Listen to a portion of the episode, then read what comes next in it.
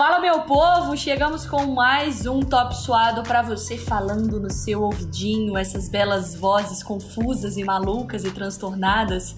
A gente chegou aqui com mais um episódio e, cara, o mundo dá voltas, né, cara? Eu não tô acreditando que, que eu tô entrevistando este ser humano no nosso episódio, mas calma. Eu sou Mariana Spinelli, arroba Mariana Spinelli lá em todas as redes sociais. Fala tu, Natasha. Ai, cara, vai vocês aí que eu tô incrédula. Ai, eu vou falar que a ideia foi minha, mas também estou incrédula que a gente está entrevistando essa pessoa maravilhosa, inclusive. Que saudade que eu estava de falar, de ver essa carinha também. Não vou falar muito mais que isso. Também estou nas redes sociais, arroba Natasha Davi, em todas as redes sociais. Podem me procurar, dar uma curtida lá nos meus posts e tudo mais, compartilhar e também fazer qualquer outra coisa assim para dar um engajamento, não é mesmo? Mas é isso, estou chegando também. Você aí, Gil, tá chegando como hoje? Ai, feliz 2022, a gente esqueceu de dar feliz 2022. Todos os episódios de janeiro tem feliz 2022. É Ela faz o, a propaganda dela, né, Brasil? Eu tô chegando bem animada. Feliz 2022 mais uma vez. Eu sou a Gil Del Carlo. Se tiver curiosidade para ver essa carinha linda ou nem tanto, arroba Gil Del Carlo, vai lá que você me conhece mais. Bom, mas eu, eu quero... acho que as pessoas deveriam sim ir ver a sua carinha, porque a Gil mudou o visual. Está a Gil, própria Cruella. Na verdade, Cruella ela tá noiada com essa história, mas a gente tá adorando esse novo Querida, é que vocês não estão vendo que hoje meu cabelo tá mais pra cima que o dólar. Mas tudo bem, é a franja repicada. Mas enfim, foco, porque sociais. temos tempo. Eu vou apresentar, eu nem acredito que eu vou ter essa honra, mas eu vou apresentar a nossa convidada, que é jornalista, criadora de conteúdo, barra blogueira, youtuber, como você gosta, gostaria, porque ela esbanja todas as redes sociais, aquariana, faixa marrom de jiu-jitsu. E ainda, gente, esbanja uma beleza. Eu sempre falo pra ela que pra mim ela é meio Ferg, meio Aline Moraes. Eu tô falando da nossa convidada, a palmeirense mais bonita desse Brasil. É claro, Maiara Munhoz. Seja muito bem-vinda, Maiara. Uh, com essa apresentação, gente, eu não tenho nem palavras. Eu tava falando pra Gil antes, ai, tô me arrumando porque eu estou com vergonha de dividir tela com essas pessoas maravilhosas, exceto Mariana, que não é tão maravilhosa. gente, obrigada pelo convite, tô muito feliz. Feliz 2022. Estou é, realmente feliz e honrada até com Mariana, até de dividir tela com Mariana. A gente já dividiu tela, né, outras vezes. Pois é. Mas de maneira Vou, vou só explicar um contexto, um contexto aqui pro fã do esporte perdido. Esse a amor Mayara todo. luta jiu-jitsu, a Mayara é jornalista e ela trabalhou por um tempo na ESPN também. E por um tempo a gente foi meio que ela cuidava lá, ela era a head do ESPNW no site, é, nos vídeos, em tudo, né? Enfim. e e por um tempo, eu e a Mayara, a gente fez tipo uma duplinha, né, pra, pra produção de conteúdo e tipo vídeo. A gente gravou muita coisa durante a Copa de 2019 feminina. Fizemos até vídeo pro, sei lá, Sport Center do Amigão e do Antero. Então, assim, eu tive o desprazer e o prazer de trabalhar com a Mayara, mas o desprazer maior era quando eu me esquecia que ela lutava jiu-jitsu e eu, tipo, dava um chute nela. Cara, que erro. Ou chegava e apertava alguma coisa dela, pegava meu braço, eu ia enforcada. Mentira, era como se fosse um eu nunca golpe. revidava, porque eu podia ser presa, né, por utilizar de armas brancas. Então eu preferia não desperdiçar meu réu primário com Mariana. Cara, às Só vezes eu dava uma né, bica Má? assim. Não, eu dava uma bica e lembrava, eu falei, cara, o que, que eu acabei de fazer? A Mayara, gente, se ela resolve revidar, eu tô morta. Mas eu tenho Melhor é Mariana autocontrole. admitindo que dava uma bica na Pois Mayara. é, e né? eu aqui admitindo que era frouxa e não revidava, mas tudo bem. Vocês estão muito. Meu, a, a Mari falando essas coisas é muito novinha, assim, falando. Vou explicar por quê. Porque eu lembro da Mayara entrando na ESPN como estagiária. Gente, não, a- Essa história dela ser head da, da parte do ESPNW é muito depois. Querida. Eu lembro Mayara 2016, se eu não me engano. Não, você eu entrei em entrou- não, 2013, 2000 e- eu trabalhei oito 2013. anos, meu Deus. 2013, Deixa eu desculpa, foi falar. 2016, porque eu lembro de uma Olimpíada que você já estava lá. É verdade. Que eu, eu peguei todas vocês estagiárias. Ah! Natasha, quando eu entrei, você era estagiária. Então, assim, a idosa da Nossa. ESPN, embaixatriz quase, sou eu. Embaixadora. Quando eu lá. entrei, acho que a Natasha tinha acabado de ser promovida. Não, Você estava como frila ainda. É, eu tinha voltado como freela, tinha acabado, meu estágio tinha acabado em dezembro, eu voltei em janeiro quando você entrou, eu tava como freela ainda, e a Mayara entrou como estagiária, e ela entrou como estagiária de edição nessa Sim. época, e eu fazia algum, eu era da produção, né, e eu fazia algumas sonorizações, e também, enfim, legendava alguns conteúdos ali na, na ilha onde ela ficava e tudo mais. Ai, que bonitinha, que Ai, saudade, que amor! E a Mariana Deus. foi estagiária Oi, de todo gente. mundo. Eu fui estagiária de todo mundo. A mais jovem. Eu Mas contratei a Mariana, gente. A gente parece um, bom, um bando de anciã com a Mariana aqui nesse papo. E ela, ela foi estagiária de todo mundo e ela apresenta o Sport Center agora, tá ótimo. É, só, pois só, é, gente. O plot twist da história toda. Não, mas aqui, vamos, vamos parar com esse momento? Vamos parar com esse momento aqui nostálgico que a gente tá fazendo um podcast. É Precisa todo mundo entender o que a gente tá falando. Não apenas me humilharem como um bebê. Seguinte, Mai. É, é claro que eu acho que essa é a pergunta mais clichê de todas, mas porque é isso. Mina que luta, eu acho que é um paradigma muito, muito, muito, muito, muito maior do que qualquer outro preconceito que a gente pode pensar em esporte. Eu sei que é a pergunta mais clichê de todas, mas como que foi essa sua relação de começar a lutar e ver, enfim, o jiu-jitsu, a luta como algo que era da sua vida, assim? Para mim foi mais tranquilo ter começado, porque eu comecei criança, né? Eu comecei com 13 anos, então quando você começa criança, você não tem essa visão de sociedade. Hoje em dia, as pessoas, né, as mulheres de 13 anos têm uma visão muito melhor do que a que a gente tinha com 13 anos. Mas quando eu comecei, eu não enxergava esse negócio de, ai, machismo, de eu sou minoria e tudo mais. É, a gente até tinha uma, a gente, eu falando por mim, né, tinha até uma cabeça um pouco diferente de achar o máximo ser a única menina no meio dos meninos e pertencer àquela panela, né? E aí o tempo foi passando e aí você vai percebendo, nossa, as coisas que aconteciam quando eu tinha 13 anos, que bizarro, né?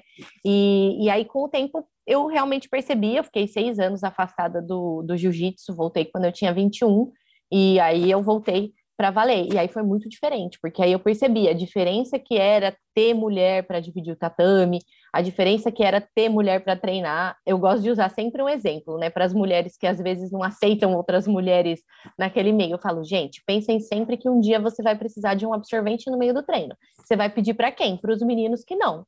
Então, para mim é maravilhoso, né? O que eu puder fazer para ver né, as mulheres chegando no jiu-jitsu cada vez mais, eu vou fazer. Inclusive, você me incentivava muito na época que eu comecei. Nunca esquecerei disso. Pois é, tem que voltar, Giovana. Tem, tem eu vou voltar. Eu, eu não voltei ainda mais pela pandemia, assim, medo de, do contato que é, né, muito. Mas eu queria perguntar, Ma, como que você viu no jiu-jitsu uma sei lá, um gancho aí para trabalhar com isso também, né? Da onde despertou isso? Você unir essas duas coisas, jornalismo, comunicação e o esporte.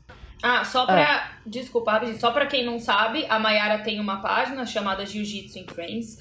Essa página, se eu não estou enganada, você pode encontrar em todas as redes sociais. Todas. Ela tem Instagram, ela tem Twitter, ela tem YouTube, ela, a Mayara faz eventos, a Mayara, meu, multiplataforma. Então, assim, a Mayara fala sobre jiu-jitsu ela, ela fala, enfim, jornalisticamente sobre jiu-jitsu, ela levanta grandes pautas sobre a mulher no esporte, a mulher na luta. Então, só para quem também não sabe, e para quem quiser seguir a Maiara, inclusive, né? Tem isso também. Jiu-Jitsu em Frames, em todas as redes. No Twitter, na verdade, eu tô com o Mai Munhoz. Enfim, tudo Mai Munhoz, tudo Jiu-Jitsu em Frames, vocês vão achar, inscrevam-se no canal. Mas continuando depois desse merchan. e aperta o sininho. Aperta o sininho. Like. Então, eu sempre quis trabalhar com esporte e comunicação, né? Antes de fazer rádio TV, antes de me formar em rádio TV, antes de entrar na faculdade, eu queria fazer educação física e acabei desistindo antes do vestibular. Não me arrependo, mas ainda tenho vontade de estudar pelo fato de estudar mesmo. É, mas quando eu comecei a faculdade e tal, eu era muito fanática por futebol, né? E aí eu falava, não, eu quero trabalhar de editora na ESPN, esse era o meu objetivo. E aí o tempo foi passando, eu fui até meio que perdendo meu interesse por ser torcedora fanática. Hoje em dia eu mal acompanho meu time jogar. É, e aí, quando eu voltei a treinar jiu-jitsu, que eu já estava na ESPN, foi no último ano de faculdade, eu falei, nossa, eu queria tanto, quando eu peguei minha faixa azul, né, eu falei, nossa, eu queria tanto poder falar sobre isso na mídia, como?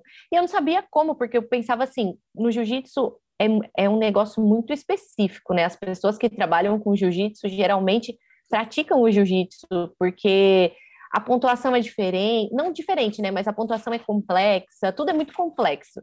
E aí eu falei, bom, eu tenho esse diferencial de ser formada em comunicação e de treinar jiu-jitsu. Como eu posso começar isso? Só que eu era faixa azul. E aí eu pensava, quem vai dar credibilidade para uma faixa azul? E aí surgiu o ESPNW na ESPN, que foi em 2016, se eu não me engano. E aí eu me prontifiquei, porque eles queriam colaboradoras para escrever blogs na ESPN. E aí eu me prontifiquei a começar a escrever sobre jiu-jitsu feminino. E aí foi muito mais fácil, né? Porque quando eu ia conversar com alguém, eu dava a carteirada de ESPN. Ah, eu sou a Mayara, trabalho na ESPN, tenho um blog na ESPN, vamos, vamos. E aí eu consegui muita entrevista boa. Então foi nesse momento aí, foi realmente o divisor de águas que eu comecei a escrever sobre jiu-jitsu. Daí eu colaborava para o blog e continuava trabalhando como editora de imagem na ESPN. Ô Mayara, eu sou. Gente, luta foi uma coisa que eu nunca fiz em nada, assim, nada. Nem judô, por exemplo, que tinha na escola, muito assim para você escolher, nunca foi a minha praia e tudo mais, por mais que eu goste de esportes individuais, hein? Mas uma pergunta, qual a ordem das faixas? Só para entender onde você tá agora. Eu vou começar, vou falar de adulto, tá? Porque criança tem umas outras faixas, mas adultos, tá. juvenis, na verdade, né? A partir dos 16 anos é branca, azul, roxa, marrom e preta. Então tem Você já tá na marrom? Você é muito chique, né? Eu fiquei muito tempo parada. Olha o perigo, olha o risco de vida. o problema é que eu fiquei muito Ai, tempo parada, mas demora. Demora bastante para trocar de faixa no jiu-jitsu. Tem os tempos mínimos, né? Então. Mas demora quanto? Então, a faixa branca geralmente depende muito da pessoa, mas vai entre um ano e meio e dois. A faixa azul, no mínimo, dois anos. Faixa roxa, um ano e meio. Faixa marrom, um ano para preta. Só que aí depende de muitos fatores, né? Não é uma regra, é um tempo mínimo. Então, por exemplo, eu, pare... eu peguei minha faixa marrom no final de 2019, em dezembro. Só que aí veio pandemia.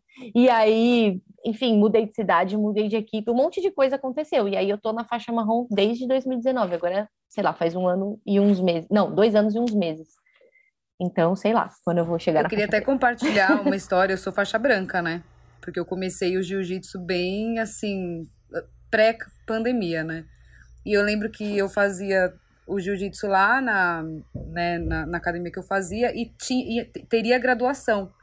E eu queria muito pegar azul. Só que assim, eu tinha muita noção de que eu não era faixa azul, né? E aí eu me prontifiquei pro mestre, falei, ó, oh, eu quero ajudar na graduação, porque eu, eu gosto muito, então eu falei, eu quero aprender, eu quero ficar perto, quero ver o pessoal graduar, quero rolar com quem vai competir, né, quem vai graduar, tal.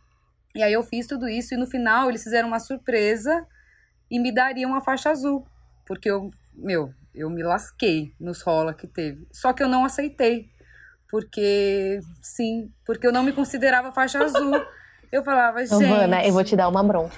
Honestidade é raro Aí hoje eu olho minha país. faixa branca. Chegasse pra mim e falasse a camisa 10 do Barcelona, eu falar, Tony aí, me dá aí. Lógico, eu tenho, um, eu tenho um quadro no meu canal que chama Escuta aqui Faixa Branca e tem um episódio que chame que chama graduação não se questiona, porque quem decide é o professor. Se eu fosse professor, cara, eu amarraria na sua cabeça, no seu pescoço, né? Aquelas que Mas matam ele falou a faixa azul. Que agora, tá. depois que eu neguei, ele falou que eu ia ter que esperar dois anos para mudar de faixa. Ele falou: você não quis aceitar, então Castigo. você vai mudar, vai ficar aí dois anos apanhando que nem otária. Bem feito, foi castigado. Ou seja, hoje eu vai ser bem. Tá muito mais feliz, né? Ter mais, menos hematoma. não se questiona. Que, aquelas bem loucas, né? Que ser honesta, olha o que deu. Mas, Mai, deixa eu te perguntar um negócio. Outra pergunta completamente leiga, tá? Você só pode lutar com a pessoa da mesma faixa, né? Então você fica treinando ou não? É, em, na academia não, na academia é tudo misturado. Mas em campeonato, campeonato é dividido. Só pessoas da mesma faixa, do mesmo peso, da mesma idade, essas coisas assim. Quem que você já lutou que você falou assim, caramba, que doideira? Eu já lutei com a Jéssica Batistaca, do UFC. Caramba! Você tá já lutei brincando. com ela quando eu era faixa azul. Uhum. Perdeu? Perdi. ah, tá. Mas eu falo isso pra me gabar. Eu perdi, mas eu fui a que mais aguentou. porque ela teve quatro. Jogou de igual para igual. É, eu, é porque assim, eu acho que campeonato assim é muito psicológico, né? E aí é, as, eu percebi que todas as meninas que lutaram, ela, eu e ela fizemos a primeira luta. Eu não sabia quem ela era. Gente, ela é muito diferente de kimono. Ela é uma menina baixinha que você não dá nada. E eu ainda baixei de categoria. Então eu tava na categoria dela, porque ela é pequena, apesar de ser forte. Então eu não me toquei que era ela, eu não sabia. Lutei, acabou, ela me finalizou na guilhotina, que é o melhor golpe dela. e aí eu, sei rindo lá, acho que a nossa luta deu quatro minutos. Rindo com respeito, obrigada. quatro minutos. E as outras meninas sabiam quem ela era, porque uma foi, tipo, diminuindo o tempo. Uma perdeu em um minuto, a outra 40 segundos e a final foi 20 segundos. Então, é muito lance psicológico. Eu acho que se eu soubesse quem ela era, eu teria ido muito pior. Mas ela me finalizou com quatro minutos de luta. Pô, eu, acho 20 teria, segundos. eu acho que eu teria entrado e falado, ah, deixa pra lá. esquece esse negócio aqui, não tá, tá Já tudo bem, era, não precisa, não, tá comigo Cara, não. mas imagine se eu ganho, eu ia poder me gabar disso pro resto da vida. Então a responsabilidade não era minha. É, aí você falou um negócio.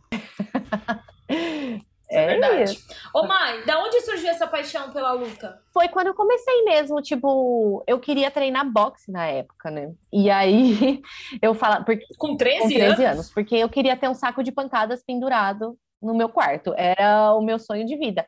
Aí eu falei, quero boxe, mas eu não quero soco na cara, quero só brincar com saco de pancadas. Aí eu falei com um conhecido na época, ele falou, por que, que você não vai fazer jiu-jitsu? Falei, o que, que é isso? Nem sabia. E aí eu fiz e gostei. Fui pro primeiro campeonato com um mês de treino, é, me diverti, claro que eu perdi, né? Mas aí eu fui. Só que daí eu fiquei, eu treinei dois anos, parei seis, né? E aí eu até achei que eu não ia mais curtir, né? Nunca mais ia voltar, na verdade. E aí quando eu voltei foi intenso. Ô, Mai, eu lembro quando a gente. é, uma vez a Cyborg veio aqui pra TV, você ia participar do ESPNW com ela. E aí eu lembro que até fiquei muito nervosa, né? Falei, caramba, Cyborg e tal. E aí eu lembro que eu falei pra ela que eu admirava aquela, aquele papo, né? E aí eu lembro que a gente entrou depois, eu e você, num assunto de por que você não ia pro Muay Thai. Porque eu, pra quem não sabe, né, Muay Thai comecei no Jiu-Jitsu, mas a minha luta mesmo é o Muay Thai. E eu lembro que você falou sobre isso. Eu não faria MMA porque eu não gosto de tomar soco na cara, eu não consigo imaginar. Mas você teve, assim, tipo. Posso falar uma coisa? Uma pausa? Sabia que eu tenho um sonho muito bizarro? Mayra, não sei se você lembra de de eu já ter falado isso. Que meu sonho é dar um soco na cara de Lembro. alguém. Pô, não, assim, eu acho que deve doer muito. Mas sabe o que eu queria? Tipo, sabe, uma mãozona fechada, tipo, É a sensação, sabe? né? Bem, É bem dada, gostoso, tuf. eu confesso. Só que não pode ser assim. tipo.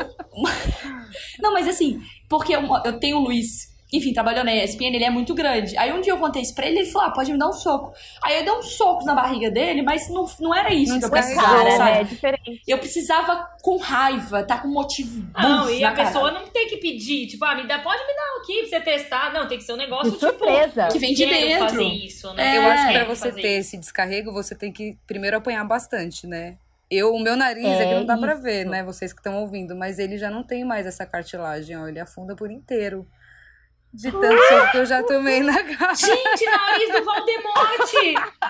Ela fez É o nariz do assim, ó, Valdemorte. gente, Ah. Cruella, vocês têm a mistura da Cruella de Vil com o Valdemar? Sou eu. Caramba, pode continuar essa pergunta. Não, eu queria perguntar se isso continua, se você ainda não tem essa, essa vontade de realmente tomar soco, não é o que você quer. Ah, tá. Então, beleza. Não, mas eu já fiz Muay Thai, né? Eu já fiz Muay Thai um tempo e, e eu odiava quando era dia de sparring, porque eu fazia Muay Thai, era a preparação, de, era a parte física de terça e sparring de quinta. Eu fazia duas vezes por semana. Aí chegava quinta-feira e falava, ai, que saco, tem sparring. Aí chegou um dia que tava eu e a professora, eu tive que fazer sparring com ela. E, enfim, aí eu falava pra ela que eu, eu ia em slow motion, assim, dar soco na cara das pessoas. Aí ela falava assim, deixa você tomar seu primeiro soco na cara, que aí você vai, né, ter mais coragem. Aí eu tomei. Tomei de uma menina que batia no meu ombro, assim. A gente tava fazendo um sparring, daí ela veio, pau! Daí eu só fui, pau! Por, nossa, gente, desperta um ódio. Esperta. Mas eu prefiro não tomar, não. Doeu? Muito. Não, mais ou menos. Eu achei que seria pior. Eu acho que não foi a Vera, sabe? Foi. na Eu ia morrer de Cara, medo. Eu um sei que usa protetor e tal, mas eu ia morrer de medo de quebrar meus dentes. Eu tinha medo do Nossa nariz. Senhora. Gente, eu Mas acho tenho que na hora muito não- medo, assim, com, com dente. É um negócio muito louco, assim. Eu tenho uma aflição muito grande de quebrar dente, lascar dente ou qualquer coisa assim, sabe? E eu sei que usa proteção, mas mesmo assim eu ia ficar com uma noia muito louca com meus dentes. Mas muito louca, assim. Mas sabe qual que é a minha noia? É tipo assim, dá dor mesmo, sabe? Tipo, tipo, porque não é uma parada, por exemplo, ah, nos outros esportes tem contato e tal, você machuca, você tá, você tá suscetível a sofrer alguma coisa. Mas não Você é a regra. nada? Cara, eu sempre joguei bola e nunca quebrei nada. Que Gente. inacreditável. E eu odeio falar isso em voz alta, porque eu tenho É. medo do universo querer falar Então, assim, calma "Ah, lá." então vamos Vamos bater na madeira. É, Aqui. não, tipo assim, já apanhei jogando, você machuca tal, você toma porrada, toma uma cotovelada, bolada na barriga, um empurrão, tudo bem. E até que eu acho que não deve doer tanto, vocês que lutam podem falar, por causa da adrenalina também, É. né? Sobe depois, quando baixa, que você tá ferrado. Mas assim, o que, me, o que me dá agonia é saber que eu estou indo para isso, sabe? Eu estou indo para apanhar. Aí Mas isso me dá um a gente nem pensa, né, Mai? A gente nem pensa muito. Eu não, não penso muito. É, tem gente que fala, ah, eu não curto muito jiu-jitsu porque é maior agarração e porque a, a, pessoa tá em cima de mim e aí eu tô sendo sufocado. Cara, você é treinado para sair dessas situações, né? Então o ideal é você uhum. ser treinado para bater, né? Não só pra Eu, apanhar. no caso, quando eu faço jiu-jitsu, eu me sinto na banheira do Gugu. É só o desespero para tentar sair dali. E o meu maior é medo é era, não era nariz, que a Nath falou de dente e nariz, o meu maior medo era tímpano, sabia? Porque eu já estourei o tímpano de uma menina com cruzado uma vez. Que amor! Ela perdeu é, 7% da audição dela. Mas bem feito, ela me apagou, entrei. Uh! Ah, eu voltei. Mas bem feito! gente, quem apaga o outro? A gente tá descobrindo umas coisas muito estranhas Sim. nesse episódio, é, se não? quiser mudar o assunto pra caramba, quem apaga no treino, gente. Pra que isso? É. Não tem necessidade. ô, ô Mai, e pensando em situação é, de perrengue ou de uma situação maluco ou uma situação engraçada que você já passou enquanto lutava? Tem alguma que você pode, que você lembra fácil? Ai, situação engraçada que eu já passei enquanto lutava. Gente, isso... Ou, é, competição em treino, sei lá. Ai, não sei, eu sou meio... Tipo, alguém soltou um pulo na sua cara? não na minha cara, mas no treino já. Não, mas, ah. cara, existe muita... Você já peidou, Mayara, assim, tipo, que alguém tava, você tava fazendo muita força e peidou no treino? Não que tenha ouvido, não que tenha... Não foi, não foi... Já saiu, né, gente? Não tem como... Ela fazendo confissão. Gente, não tem como não soltar pum no treino de vez em quando. Mas, gente. Ah, e eu lá vou querer saber do peito dos outros, não, quero saber gente, do peito da Maiara, claro. Claro, né? Não, mas eu, eu seguro o máximo que eu posso, mas às vezes você, né, não tem como, tem joelho na uhum. barriga, tem muitas coisas, né? Mas eu, eu sou meio estabanada, então várias vezes eu dou chute na cara de alguém, sabe? Eu deixo escapar uma mão, já aconteceu, tipo, no meu canal eu tenho um, um quadro que chama Soltinho, daí eu rolo com os atletas, só que só atleta de alto rendimento, assim, sabe? Campeão mundial tal. Meu, já dei tapa na cara sem querer, é, já dei chute na cara sem querer. Então eu sou meio estabanada, assim. Mas eu não lembro de nenhuma situação, assim, super engraçada, assim. Não, mas o peido já valeu por isso, não precisa se preocupar, não.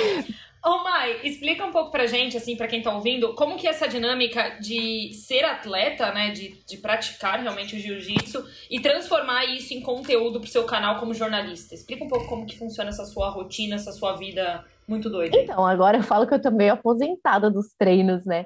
Porque antes eu treinava muito intensamente, e vocês acompanharam isso bem de perto, né? É, eu treinava bem intensamente, mas como eu falei, né, a pandemia foi um divisor de águas e, e aí durante a pandemia, quando eu fiquei sem treinar, eu falei, não, agora é hora de eu me dedicar ao meu canal, porque senão eu vou ficar louca de ficar fora do jiu-jitsu. Mas é isso, assim, eu acho que eu ser atleta, né, digamos assim, é, praticante de jiu-jitsu e formada em comunicação e conseguir unir essas duas outras coisas, essas duas coisas é um diferencial mesmo, assim, né? E aí é isso, assim, eu sempre tento passar um pouco. Eu não gosto muito de falar sobre a minha rotina no meu canal e tal, mas eu sei que as pessoas gostam muito de assistir isso, porque sempre me pedem. É, então eu sempre tento gravar com os atletas o máximo que eu posso, assim, trazer eles para perto do canal, porque também é uma coisa que as pessoas gostam muito de ver. E eu gosto de conversar com os atletas, sabe? Eu sempre falo que eu não faço uma entrevista, que eu faço um bate-papo. Isso deixa eles bem mais tranquilos e as pessoas acho que se interessam mais, assim. Então é isso, eu só tomo um pouco de cuidado, agora eu tô treinando na Atos e tem muito atleta de alto rendimento aqui. Então, muito campeão mundial, campeão da DCC, campeão pan-americano, campeão de tudo que vocês podem imaginar. Eu só tomo um pouco de cuidado quando eu tô treinando, não tentar misturar isso, sabe? É, como que eu posso explicar? Eu não gosto de misturar o meu treino, o treino deles, com o, o fato de eu produzir conteúdo para o meu canal porque eu acho que isso pode ser um pouco invasivo. Então, esse é o meu maior cuidado, assim, sabe? Eu só tento marcar um horário, avisar que eu vou fazer e não chegar com uma câmera, sabe, o tempo todo tentando gravar com eles e tudo mais. Ô, Mai, nessa pegada também, nessa. Vou no embalo da Nath. Quem foi, assim, para você, a maior pessoa que você entrevistou, assim, tanto homem quanto mulher, que você falou, caramba, Tô nervosa, deu até aquela dor de barriga antes de começar a gravar. Do jiu-jitsu ou no geral? No geral. Ai, meu Deus. É difícil, né? Porque, tipo, ó, pra mim, o que me deu muito frio na barriga foi entrevistar a Amanda Nunes. Ah! Me deu muito frio na barriga, muito, muito, muito. E a gente ia... Foi na ESPN, não foi? Foi na ESPN. Me deu muito frio na barriga entrevistar ela. E no jiu-jitsu, em específico, me deu muito frio na barriga de entrevistar é, o Guilherme Mendes e o Roger Grace. O Roger Grace é um dos maiores campeões mundiais né, de todos os tempos. E me deu muito frio na barriga, porque ele é super sério e tudo mais. Eu fiquei sem dormir, assim. E o Guilherme Mendes, porque fazia muito tempo, ele mora nos Estados Unidos há muito tempo. Então fazia muito tempo que ele não dava uma entrevista em português. Então foi uma baita responsabilidade. Até hoje. Eu fiz em 2017 e gera muita receita no meu canal. É o vídeo que mais tem view, sabe? Ô Mai, eu tenho é, uma dúvida, que é assim, você, vez ou outra, você também vai para os Estados Unidos, você tem essa experiência de temporadas, né? É muito diferente o tratamento do jiu-jitsu no Brasil e jiu-jitsu nos Estados Unidos? Qual que é o, o tamanho da atenção dada, assim, é muito discrepante? Hoje em dia, menos, mas quando eu vim aqui a primeira vez, eu fiquei impressionada. Como eu falei, né? Foi em 2017 e era muito diferente. Hoje em dia, a gente vê campeonatos de lutas casadas é, no Brasil, uma coisa que não existia antes. Antes, os campeonatos eram campeonatos de federação, que são definidos por chave e tudo mais. Luta casada é quando eles escolhem né, dois atletas, esses dois atletas se enfrentam e eles ganham uma bolsa. Isso não existia até 2019, acho, no Brasil. Não era muito comum, sabe? Existia, mas não era muito comum. Hoje em dia tem diversos eventos e aqui nos Estados Unidos sempre teve. Sempre teve. Então era muito diferente em questão de equipe também, né? Antes eu via que aqui era muito mais organizado. Agora no Brasil tá começando, sabe? Tem equipes que realmente contratam atletas e antes não existia isso. Só para contextualizar, nesse momento você tá nos Estados tô, Unidos, tô né? É porque você falou aqui, é. aí a pessoa pode confundir. Até aqui, eu tô Estados meio Unidos. confusa. Uh! mas é isso, assim, é diferente. Mas eu vejo que aos poucos a mentalidade tanto das marcas, né, dos patrocinadores das empresas quanto dos atletas está mudando e eles estão vendo que não necessariamente eles precisam sair do Brasil, né, para viver de jiu-jitsu. O meu professor aqui, que é o André Galvão, ele veio para cá em 2008, 2009, um pouco antes até, porque a academia começou em 2008, 2009. E assim, ele foi um dos grandes atletas, ele é um dos maiores nomes do jiu-jitsu e ele veio para os Estados Unidos para fazer a vida dele. E muitos outros vieram também. E hoje em dia não Dá para viver de boa de jiu-jitsu, Mai? Olha. Porque as pessoas perguntam, por exemplo, para mim, ah, futebol feminino, dá para viver de futebol feminino? Beleza, que a Marta consegue viver de futebol uhum. feminino, mas as pessoas comuns. Depende, depende. Eu acho que leva tempo, sabe? É uma ilusão você achar que você vai chegar nos Estados Unidos e você vai começar a ganhar dinheiro treinando jiu-jitsu, sabe? É, então eu já quebro esse paradigma assim quando me perguntam, porque as pessoas vêm para cá e elas fazem delivery, sabe? Elas têm que fazer isso, elas têm que ter uma, uma segunda opção. É, não é o correto, né, legalmente falando, mas as pessoas fazem isso, porque elas não têm como viver de jiu-jitsu, elas sobrevivem de jiu-jitsu.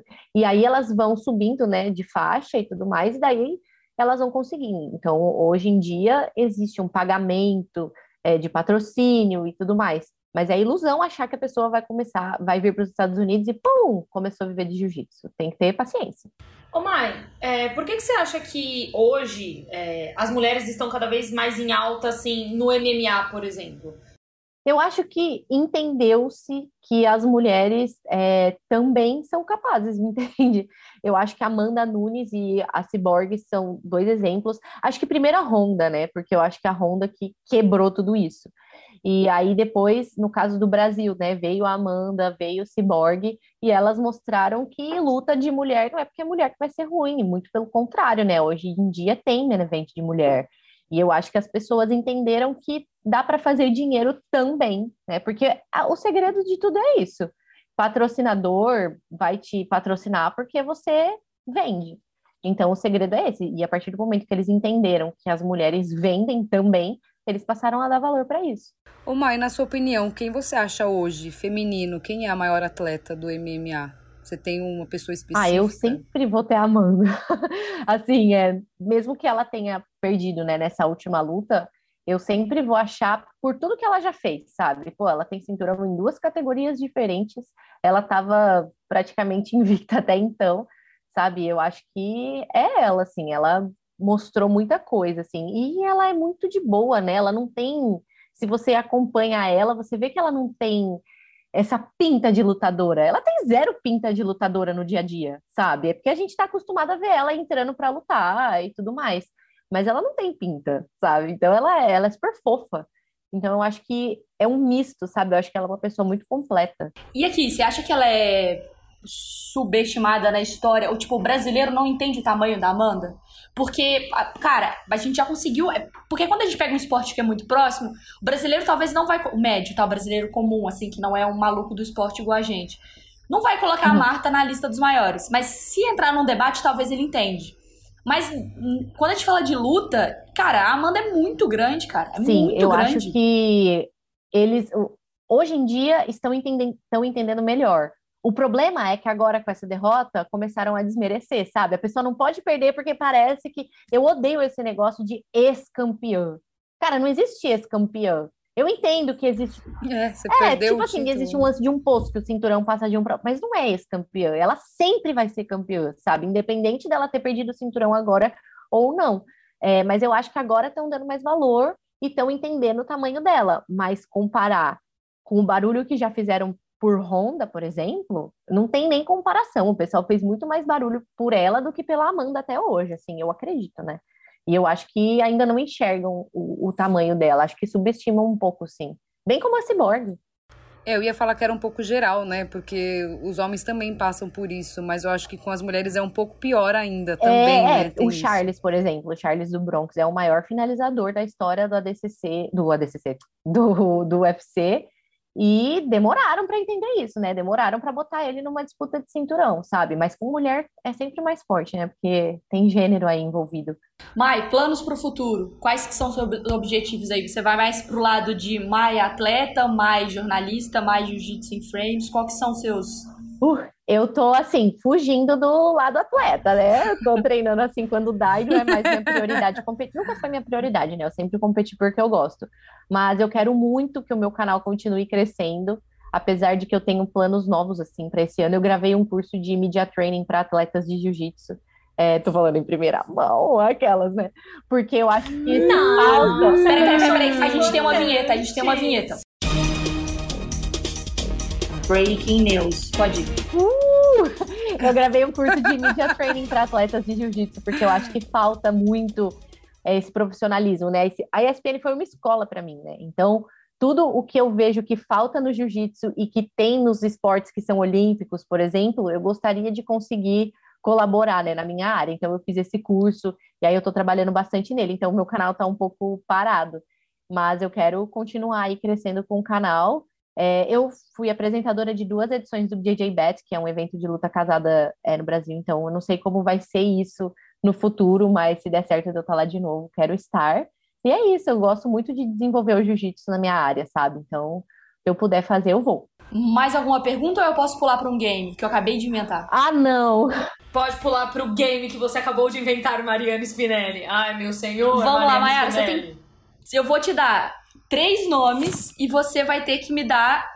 Ou você vai finalizar ela de uma forma ok, ou você vai dar um socão na cara, ou você vai dar um abraço e você não entra no, na, pra lutar, beleza? Meu Deus, tá bom. É uma luta, então. Eu tô no campeonato. Você tá no campeonato. Tá. Beleza? Tem três pessoas. Marta, Formiga e Cristiane. Qual você dá um soco na cara, qual você finaliza e qual você nem, nem resolve Gente, brigar. Gente, ninguém todas eu dou um abraço. que que é isso? Eita. Não, vai, vai, vai, vai. Tá na luta, tá na luta. Gente, vai. Meu Deus, eu não sei. Vai, tem um minuto, tem um minuto pra você responder. Gente, eu não sei quem que eu daria. Vai, três. Eu dar um soco na cara da formiga, da Marta, da Cris. Vai, vai, pra eliminatórias, vai. Gente, eu vai acho que eu vou abraçar a Cris, primeiro, vai. É mais forte. E eu não quero entrar numa briga com ela. E você dá o um soco em quem? Ai, gente, eu não dou um soco em ninguém. Vai. Eu não dou um soco em ninguém.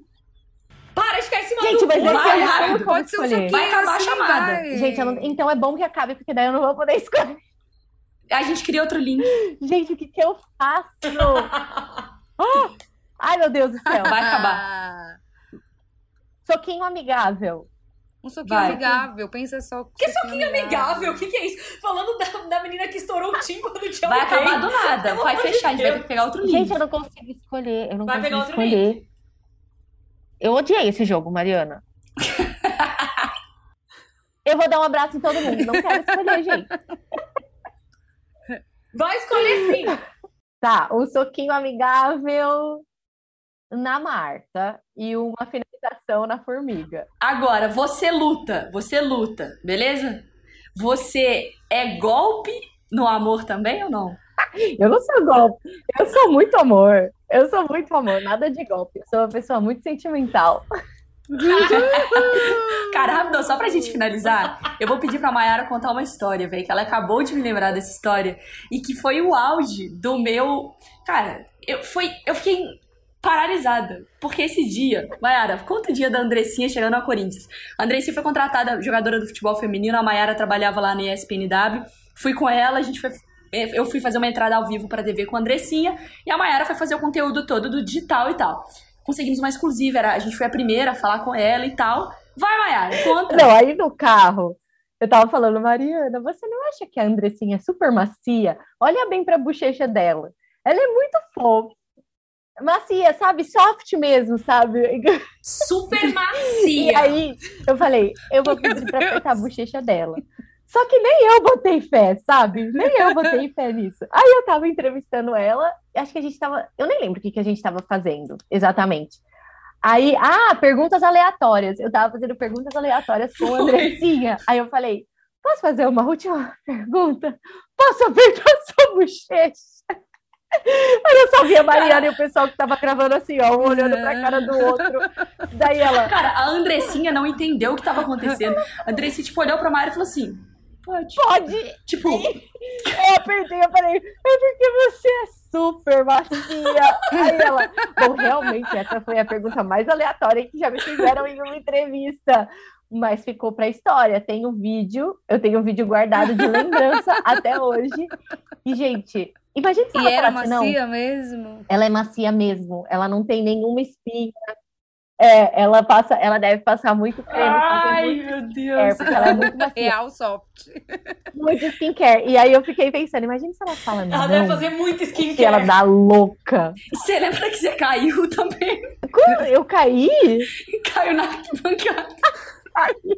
Ai, gente, sério, muitas emoções, muitas emoções. Caiu. Foi um dia de- No mesmo A Mayara dia? despencou, não sei o que aconteceu, ela tava na Gente, o pior é arquibancada. que eu nem sei o que No mesmo aconteceu, dia, eu só fui. Vai, Eu olhei e vi a Mayara. Mas é que Maiara, mas é que, é- mas é que Maiara tem ótimas histórias. Se você para pra conversar com Maiara, ela tem ótimas histórias. Que nem o dia que ela apareceu na ilha com um lenço de um boy que ela tinha pegado, que até hoje não dá pra saber o nome dele, porque assim, é um nome tão bizarro, tão eu não vou nem bizarro. falar porque é muito característico. É muito característico, daria pra saber. Inclusive, uma outra amiga nossa em comum pegou um boy que tinha esse nome, um dia chegou pra Maiara e fez assim: Maiara, eu peguei um menino que tem o nome tal. Será que é o teu menino? Porque, gente, é um nome assim que. Hum, só deve existir ele com esse nome no mundo. E era o mesmo menino? E as duas pegaram o mesmo menino Depois de diferentes. anos, depois de Depois anos. de anos. Anos, anos, anos. Maiara é maravilhosa. Foi super estresse histórias. essa Ai, história gente. do lenço. Gente, que Tá bizarro, que bizarro. Enfim, eu conto nos bastidores. Gosto. A gente faz um outro EP só com Histórias aleatórias. Picolés de limão de Maiara Munhoz. Deixa. Ai, Deixa eu tirar. Tá bom, então vamos encerrar aqui. que A gente vai encerrar o programa. Vamos encerrar, chega. foto, Maiara.